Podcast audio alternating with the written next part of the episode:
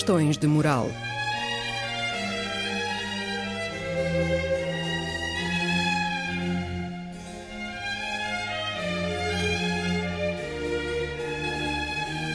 Escrito e apresentado por Joel Costa.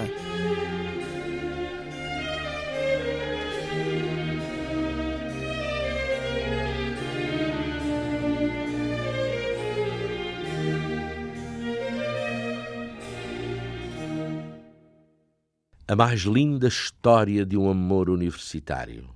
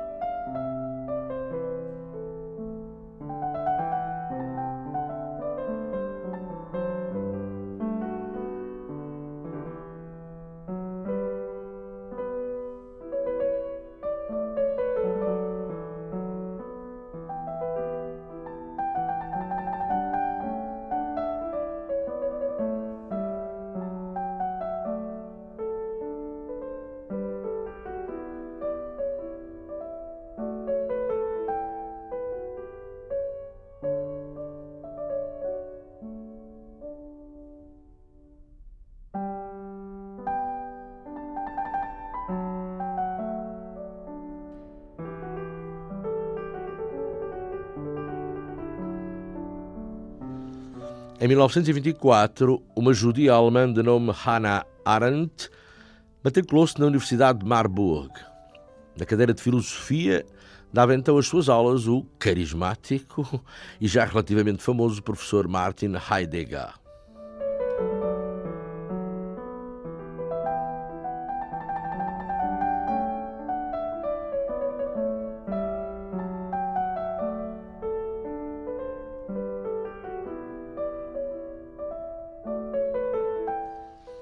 Heidegger tinha 35 anos e estava então a acabar a obra mestra que o projetaria para os mais altos cumes da filosofia do século XX, Design und Zeit, Ser e Tempo, a publicar em 1927.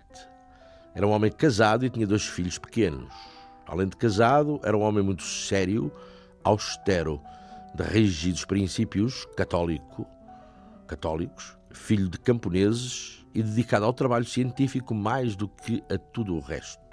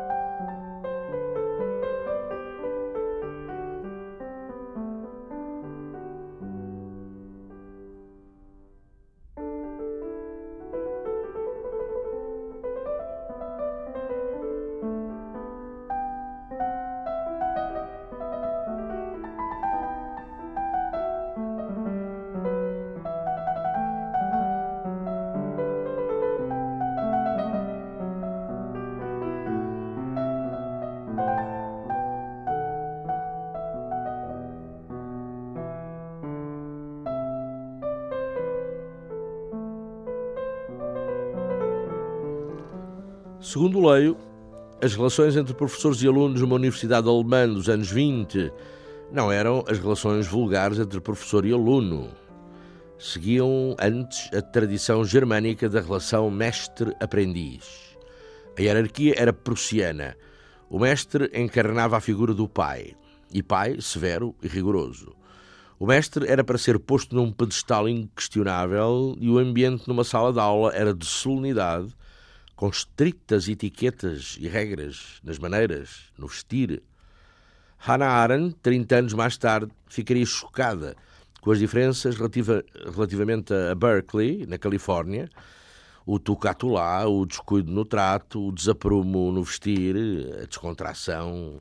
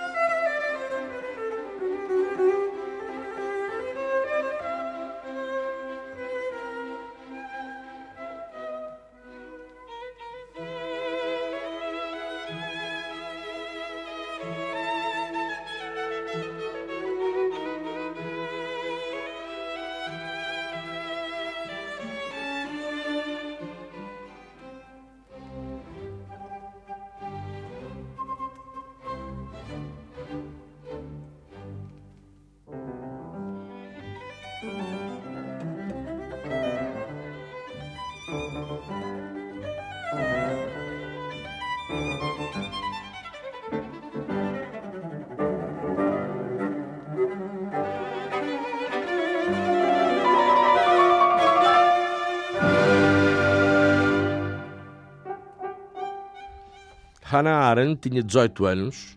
Martin Heidegger era o professor mais popular de Marburg. Dizem que as aulas dele eram hipnotizantes e que o pensamento dele era espantosamente inovador. Chamavam-lhe o pequeno mago de Meskirch, a terra onde ele nascera.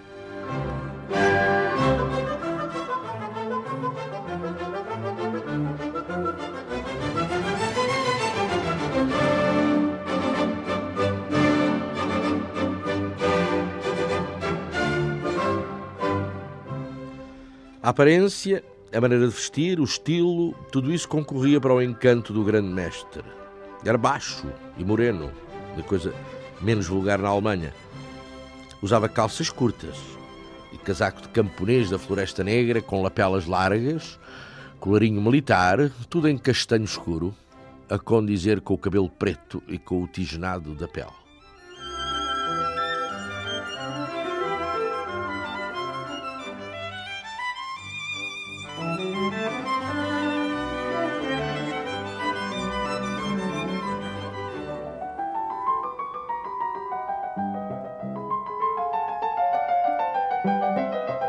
Heidegger, segundo dizem, não olhava ninguém nos olhos. Mantinha os olhos baixos. Se era obrigado a olhar alguém de frente, a expressão dele era de reserva e insegurança. Diziam que manifestava invariavelmente a atitude de desconfiança astuta de um homem do campo.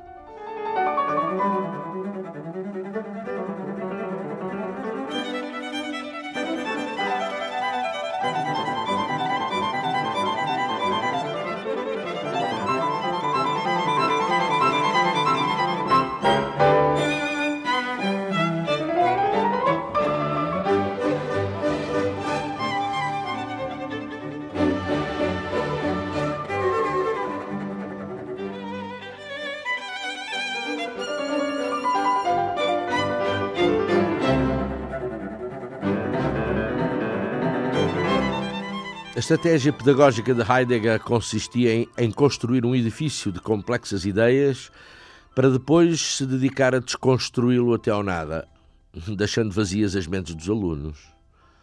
Uma técnica perigosa que se prestava a atrair os caracteres psicóticos e que chegou a levar ao suicídio uma aluna, tanto ela se embranhara nas problemáticas filosóficas propostas pelo mestre. Falava-se, com respeito às aulas de Heidegger, em artes de feitiçaria.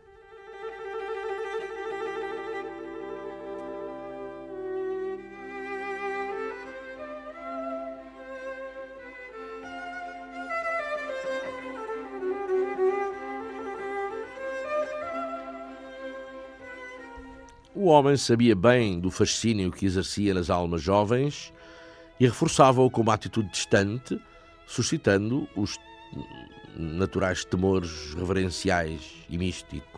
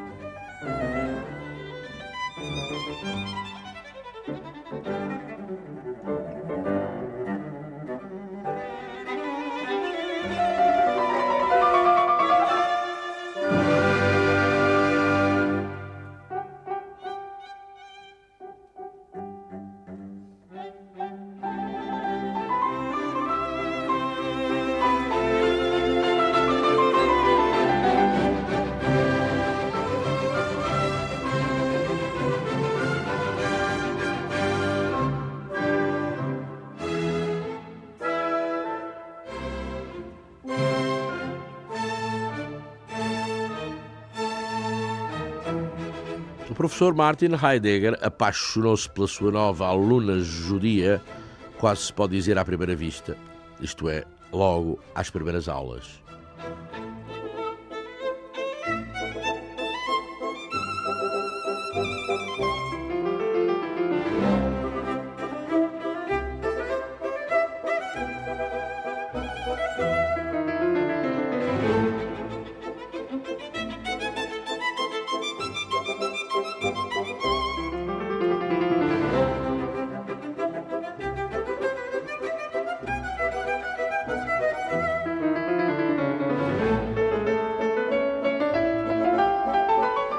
Heidegger, sob a aparência de uma tão grande severidade intelectual e magistral e da disciplina própria do pensador, era um romântico. Seria um romântico, na opinião dos comentadores deste seu caso com uma aluna judia. Sim, mas romântico não só neste aspecto meramente sentimental da relação com uma mulher. Romântico, igualmente, ou sobretudo, na concepção que tinha da Alemanha. Exatamente uma velha Alemanha romântica, culturalmente fascinante, que a propaganda nazi jurava fazer tensões de recuperar e fazer renascer.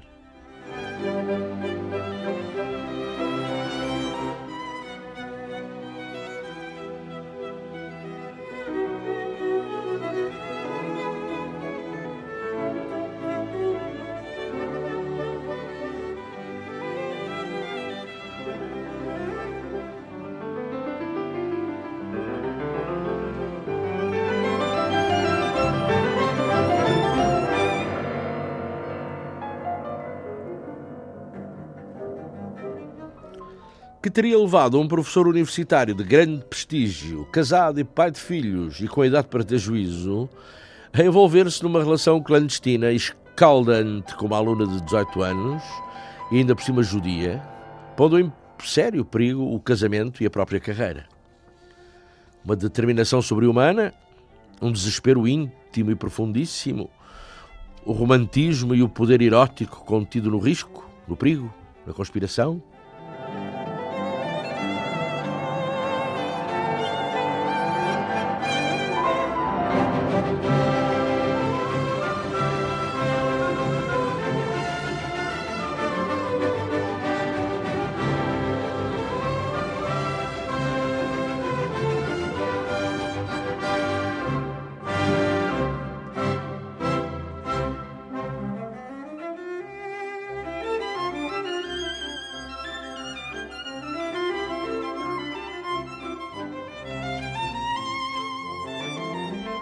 Os encontros de Heidegger e Arendt eram de tipo clandestino e conspirativo, sim. Tinha de ser. Um candeeiro deixado aceso junto a uma janela queria dizer da probabilidade de um encontro amoroso. Estava-se nos anos 20, as raparigas de cabelos soltos que circulavam pelas ruas de Marburg eram olhadas com reprovação pelos pacatos burgueses. E Heidegger assumia evidentemente todos os riscos da aventura, seguro de si quanto a suspeitas, mas rendido aos encantos de uma jovem mulher.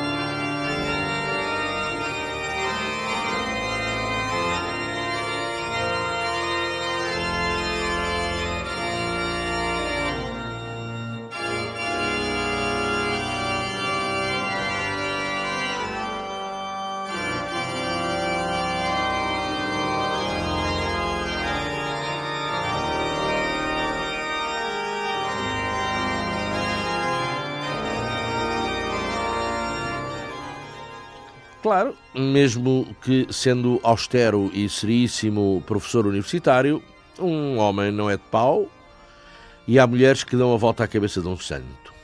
Não sei se era o caso. A ajuizar pelas fotografias e, segundo o meu gosto pessoal, não me parece que fosse o caso da Hannah Arendt. Sim, também era uma mornaça. Seria, admito. Não era o meu tipo. Também, mas era o tipo dele, era o tipo dele. E ele, baixote, sorumbático, formal e também mornaço, devia ser o tipo dela, pelos vistos.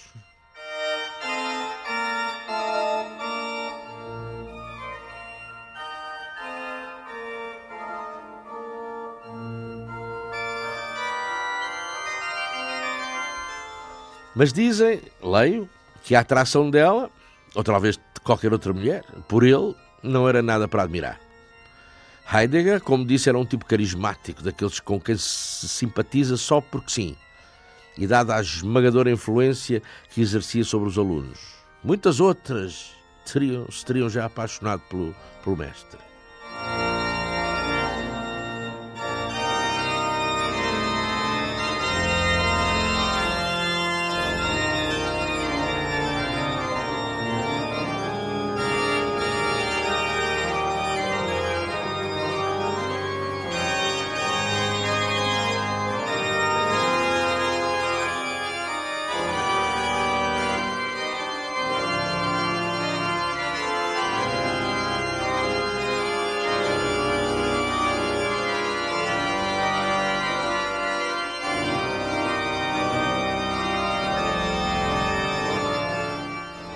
A 10 de fevereiro de 1925, Martin Heidegger escreve uma carta a Hannah Arendt.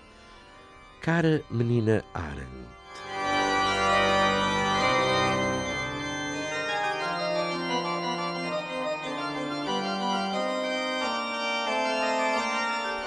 Protestava-lhe respeito e mantinha as distâncias. Apreciava-lhe as qualidades intelectuais. Deixe-me ajudá-la a ser verdadeira consigo própria sensível que sou à sua juventude e às suas necessidades. A palheta do Maganão sabia a toda. Era austero, era, mas sabia a toda.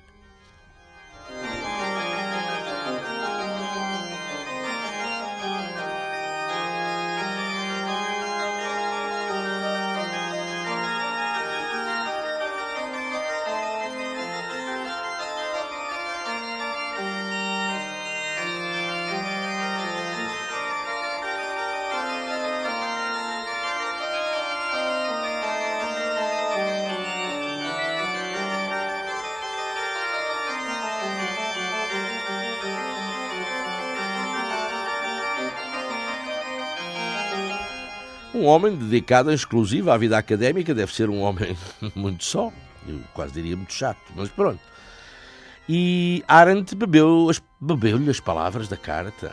Ele queria ser amigo e mestre dela também fora da sala de aula. E quatro dias depois, outra carta. Querida Hannah, a coisa já é avançada.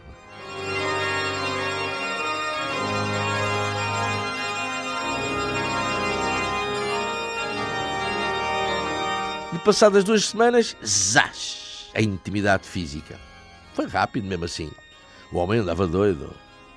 Possuía uma mulher que, para lá das eventuais prendas físicas, começava a ser conhecida pelo seu feitio independente e orgulhoso. Ser constantemente adulado era imperiosa necessidade para Heidegger, talvez como para qualquer outro grande mestre catedrático. A independente e orgulhosa judia Hannah era ideal para essa tarefa.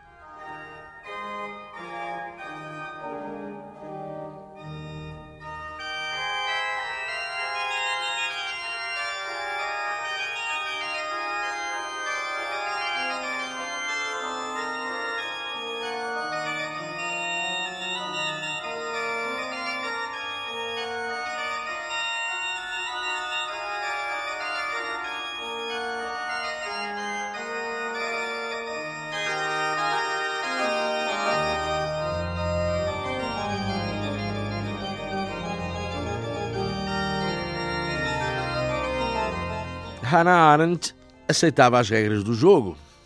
A modéstia idólatra aceitava o grande mestre.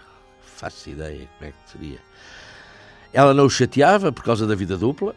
As instruções dele para os encontros clandestinos eram precisas e complicadas.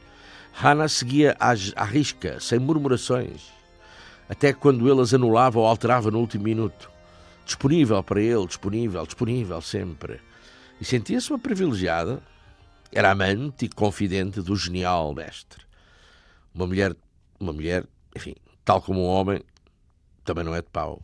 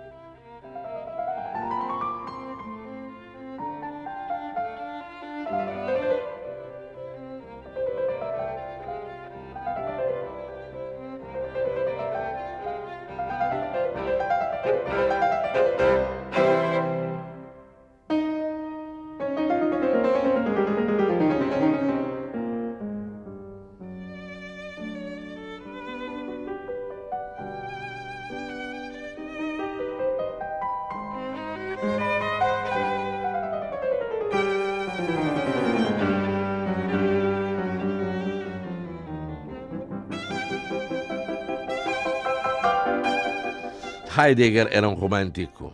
Está bem, está bem, está. Mas um romântico assaz pragmático, quando se tratava de fazer contas à vida e contas ao centavo de quando tinha a receber por algum trabalhinho por fora, algum ganchinho filosófico, em salários, em prémios, em emolumentos, em pensões. Um romântico que, depois de ser reitor em Freiburg, proibiu o velho, o seu velho mestre Husserl de frequentar a biblioteca da universidade? Que o demitiu até, demitiu por ser judeu, que nem sequer ao federal dele foi e nem uma carta de condolências enviou à viúva por ser judia.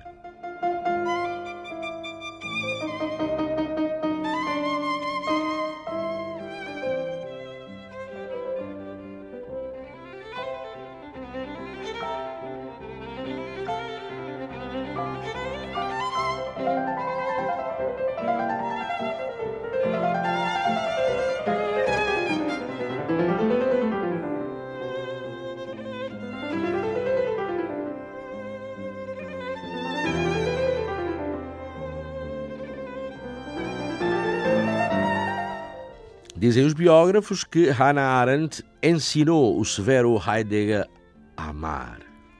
Ou, melhor dizendo, a amar sem culpas, sem se sentir a pecar amando. Ensinou-o a amar física e espiritualmente, a amar sentido a amante, sentindo a amante como a grande força da sua vida, o grande estímulo da sua existência, a grande inspiração da sua obra, a amar sentindo-se mais vivo amando, a amar quando, até conhecer eh, Arendt, Heidegger nada sabia do amor. Do amor total, digamos.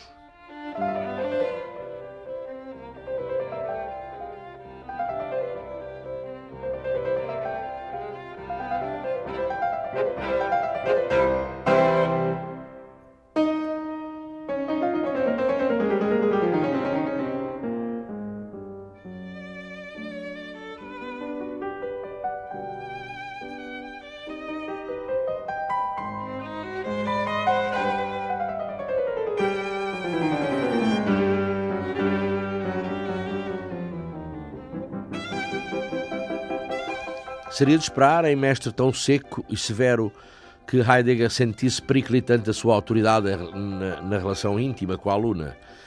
Mas parece que a necessidade física, fisiológica, que ele tinha dela era mesmo muita, apesar de conflituante com o estatuto dele.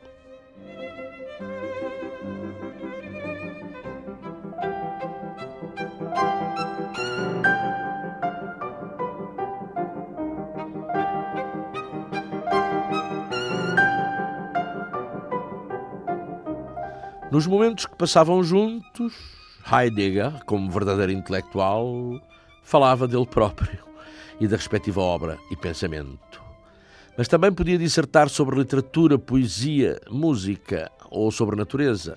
Sócrates, Platão, Heraclito apareciam muitas vezes na conversa. E também Rilke, Thomas Mann.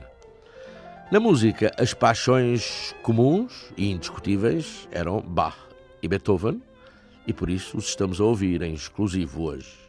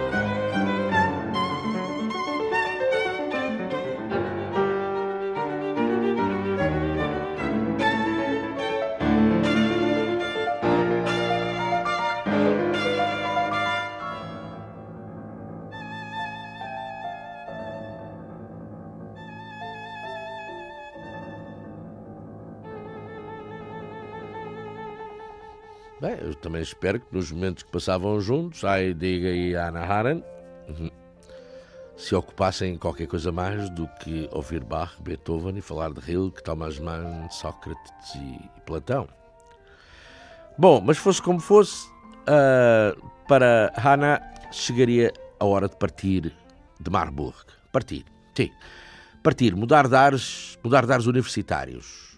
O mestre incentivou-a muito. Ficando em Marburg, Hannah perderia o ensejo de crescer. Além de que não seria muito bem visto alguém dizer que foi discípulo de Heidegger. O jovem que não se sentia com coragem para mudar de escola teria seguramente o falhanço na vida como um destino.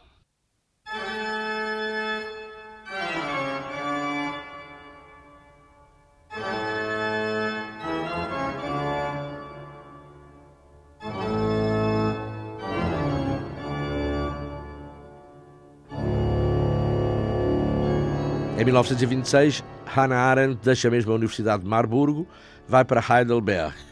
Por recomendação de Heidegger, tenciona doutorar-se em filosofia e quer fazê-lo sob a orientação de Karl Jaspers. Jaspers manterá sempre Heidegger informado sobre o percurso de Hannah, mas, curiosamente, só 20 anos mais tarde, em 1946, ficará a saber das relações íntimas da aluna com o seu colega de Marburgo. E então pergunta-se como era? Sim, como era para se encontrarem Heidegger e Anna. Era complicado.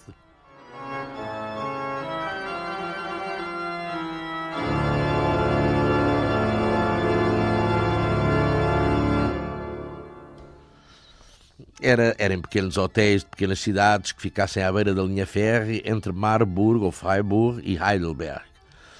Heidegger chegava e partia sozinho. E esses encontros, como seria de prever, começariam também a rarear.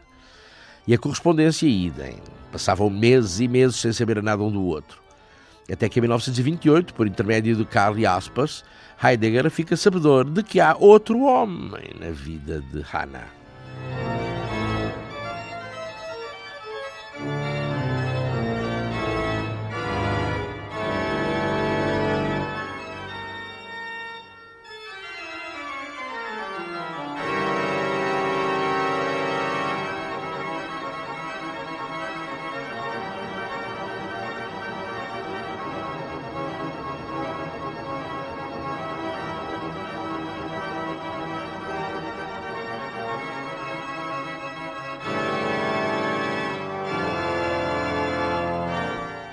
Nessa época, a iniciativa da correspondência era sempre dele.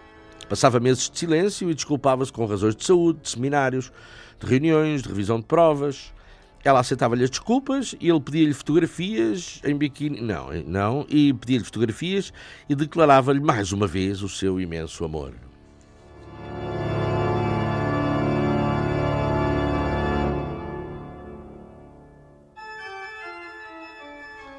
Vinte anos mais tarde, Hannah Arendt não se coíbe, no entanto, de dizer do seu amante de outros tempos que ele mente descaradamente, onde, quando e sempre que pode.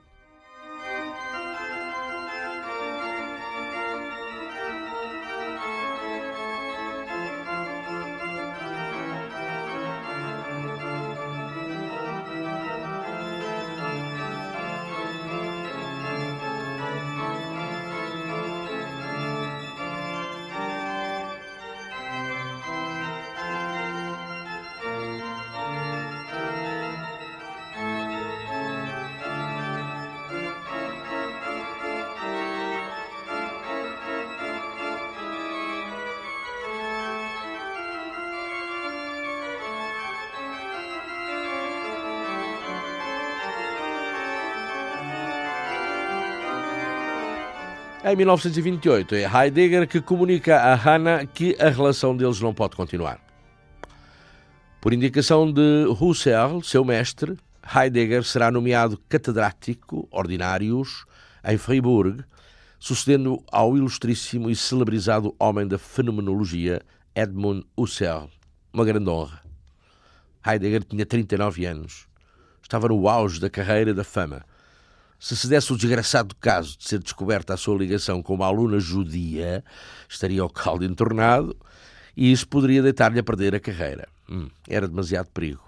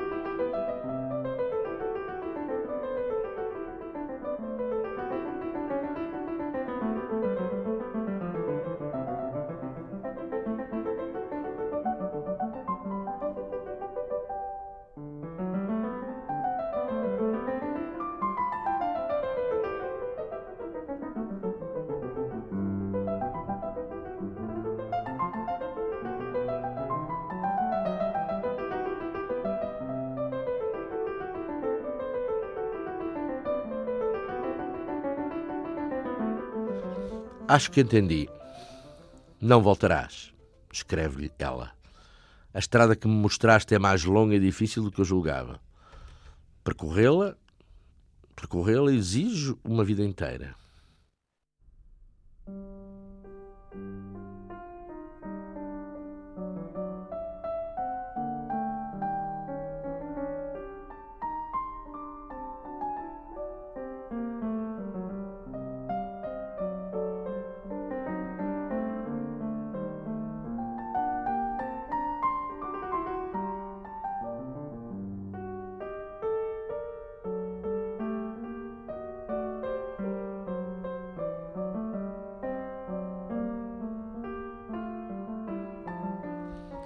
Teria perdido o meu direito de viver se tivesse perdido o meu amor por ti. Amo-te como te amo desde o primeiro dia. Sabes que é assim e eu também sempre o soube. E com a vontade de Deus amar-te-ei mais ainda depois da morte.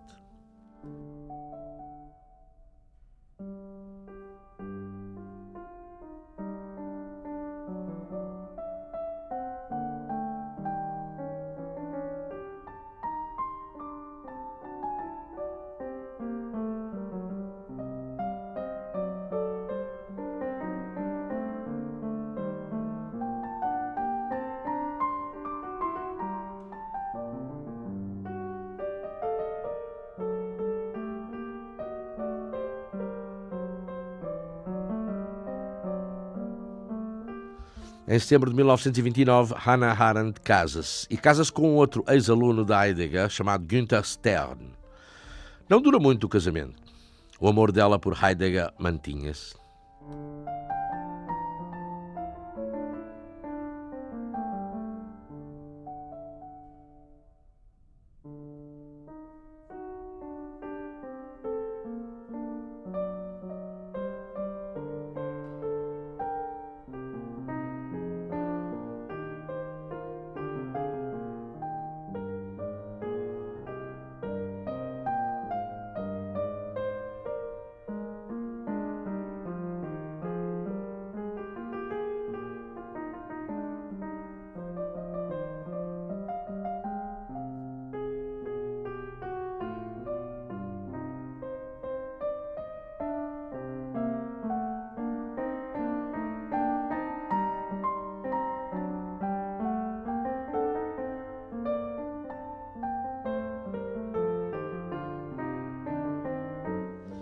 Em agosto de 1933, Martin Heidegger filia-se no partido nazi, é nomeado reitor da Universidade de Albert Ludwig de Fribourg e profere um discurso de posse do cargo, que é uma profissão de fé na ideologia do partido.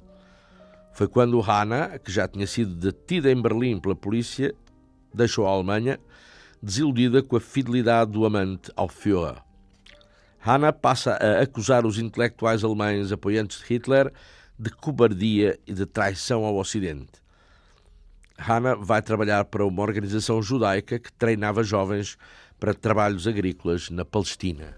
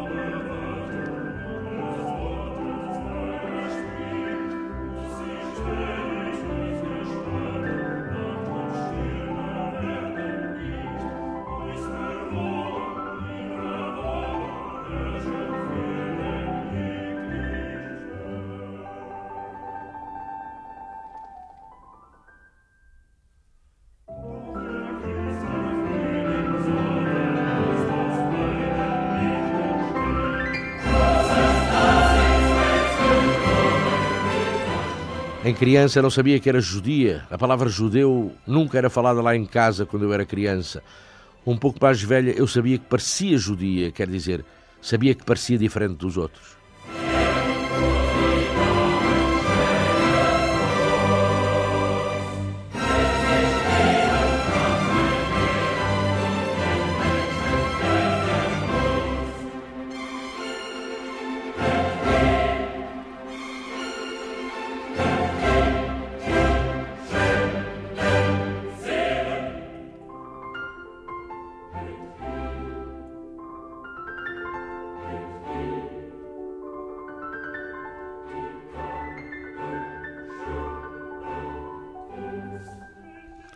Nos anos 40, Heidegger sente-se abandonado. Não era caso para menos, dadas as posições que tomara. Os discípulos mais brilhantes tinham-no deixado, entre eles Herbert Marcuse. Marcuse dizia a isso que não fora por o mestre ser convertido ao nacional-socialismo, fora mais por ele não ter denunciado a profunda natureza do regime. O que, na minha triste maneira de ver, veio dar o mesmo. Mas estas coisas entre altos pensadores estão sempre para lá do entendimento comum.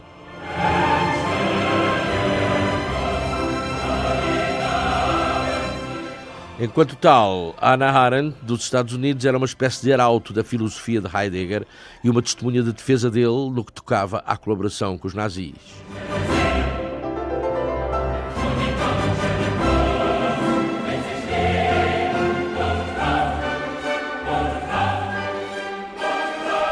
Em 1941, Hannah procura vida no país que o amante odiava entre todos, a América, onde os considerandos materiais eram colocados à frente de tudo, em detrimento dos valores espirituais de uma Alemanha romântica.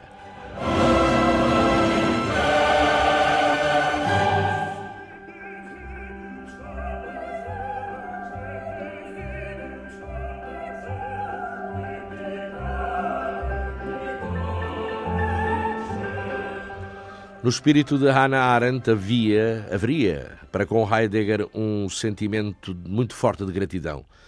Se ela era quem era no panorama cultural e no pensamento ocidental, devia-o em grande parte ao seu amante e mestre.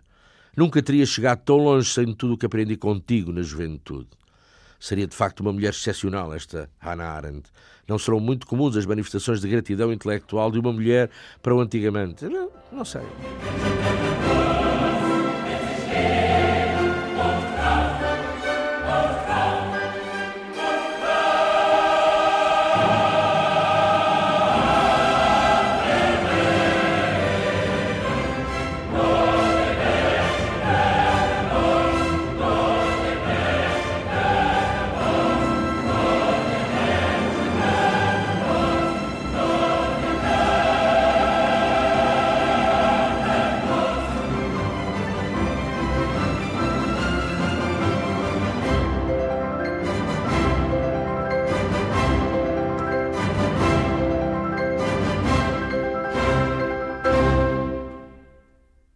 Mas Heidegger fora uma inspiração decisiva para Hannah.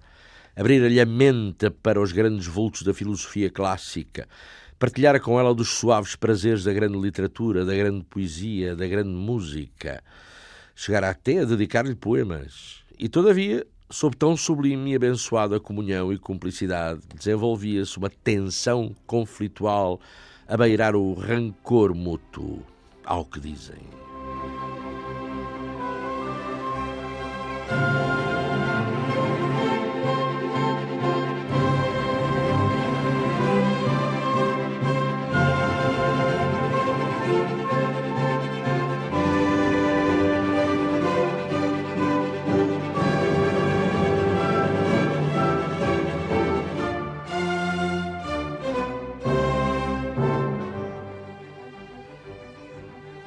'Em 1950, Hannah Arendt volta a encontrar-se com Heidegger.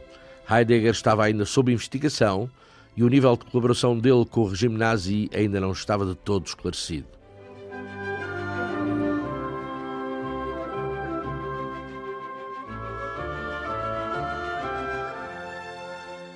Heidegger fora, entretanto, saneado da universidade e tinha-se envolvido numa verdadeira batalha jurídica e moral para limpar a folha de colaboracionismo com Hitler. Afinal, o filósofo era um romântico. Heidegger somente assumira como missão da sua vida tentar salvar a Alemanha. Salvar a Alemanha de quê? Salvar a Alemanha do comunismo, primeiro que nada. Salvar a Alemanha da tecnologia, da vulgaridade, do materialismo, da mediocridade e do decadentismo que pressentia na cultura ocidental, especificamente em tudo o que vinha do lado americano. E claro que em 1950, conhecendo a inutilidade de tais fins, assistindo justamente ao triunfo do materialismo, da mediocridade e da tecnologia, Heidegger era um homem profundamente amargurado.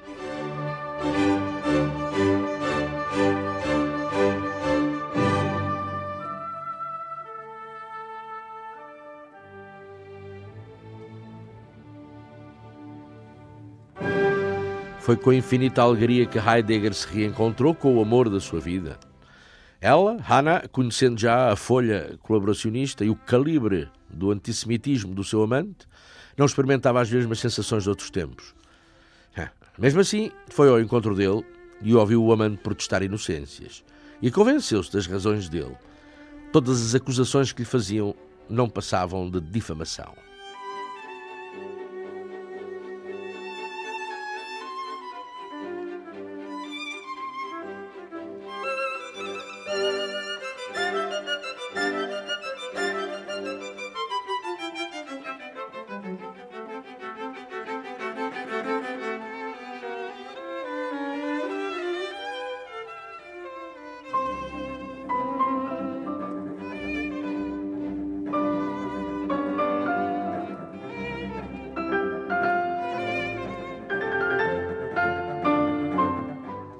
Martin Heidegger queria de Hannah Arendt nada menos do que um perdão.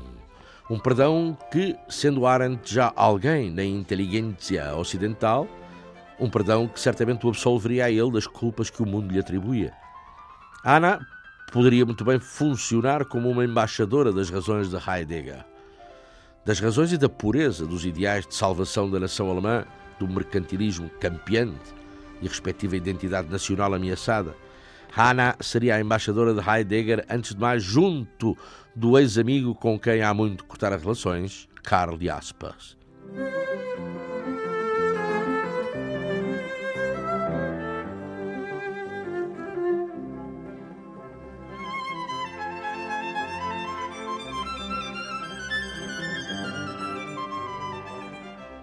Por volta de 1950, Hannah escreve a Heidegger está pesarosa com os rumores que correm sobre o comportamento dele na era nazi. Que ele excluiu judeus dos seminários que dirigira, que ele deixara de cumprimentar os colegas judeus, que ele rejeitara para doutoramento alunos judeus, em suma, que ele se tinha comportado como um tratante de um antissemita.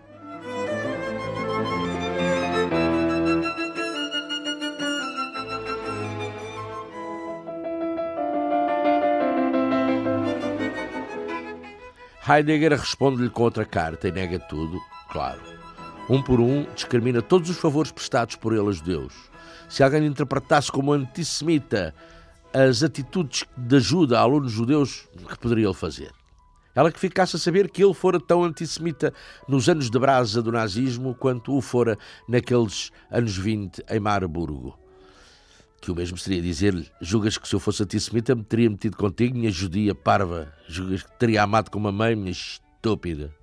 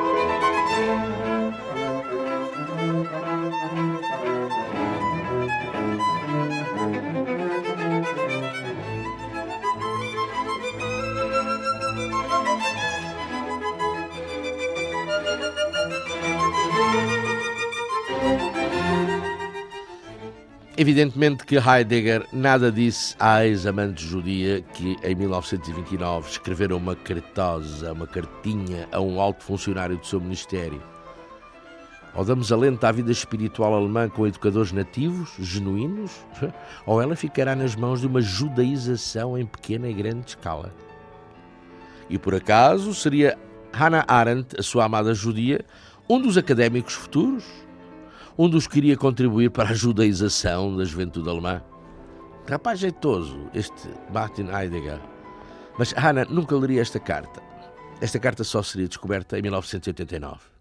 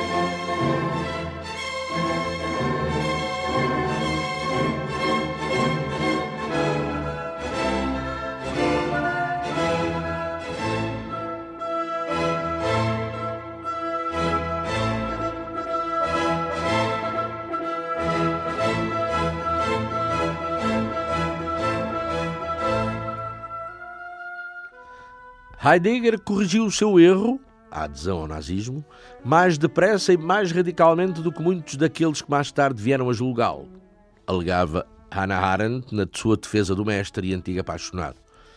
Podia ter a sua razão, podia não ter. E, e dizia mais. Ele correu bastantes mais riscos do que era normal na vida universitária daquele tempo. Muito bem.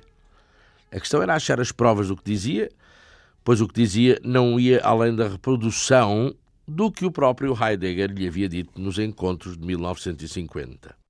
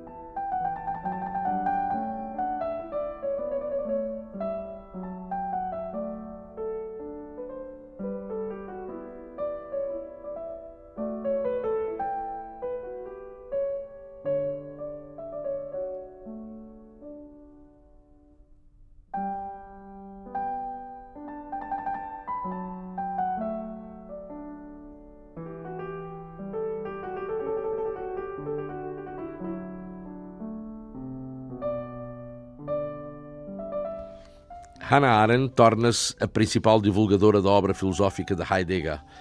Sabe da mentira quanto ao nazismo, mas não liga. Havia coisas mais importantes a preservar. E também devia ser um sentimento bonito da gratidão.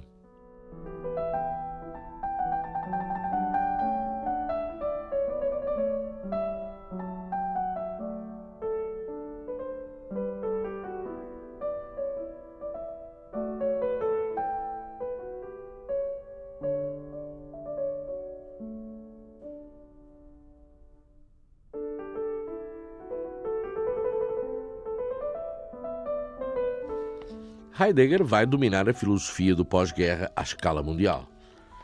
O filósofo francês Jacques Derrida votar-lhe-ia, conforme disse, admiração, respeito, gratidão e também profunda ironia e antipatia. É por isso que ele está sempre presente. Está comigo a toda a hora como um fantasma. É uma espécie de vigia que vela por mim, um guardião que me observa, um corpo de pensamento, um modelo contra o qual me revolto, me questiono, ironizo,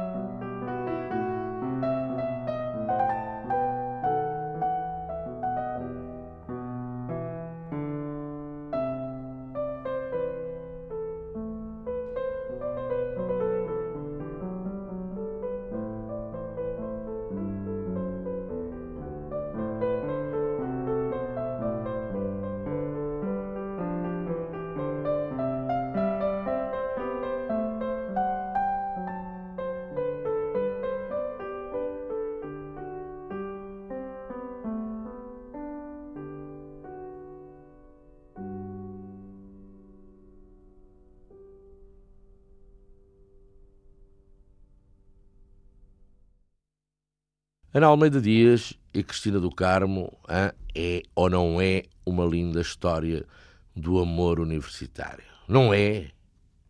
É feia. É para vocês também não se contentam com nada. Pá, é uma coisa.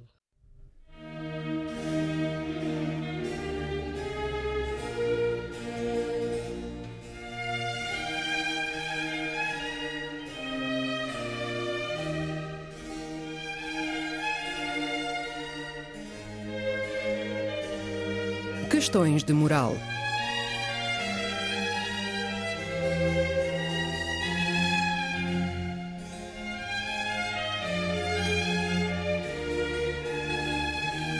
Escrito e apresentado por Joel Costa.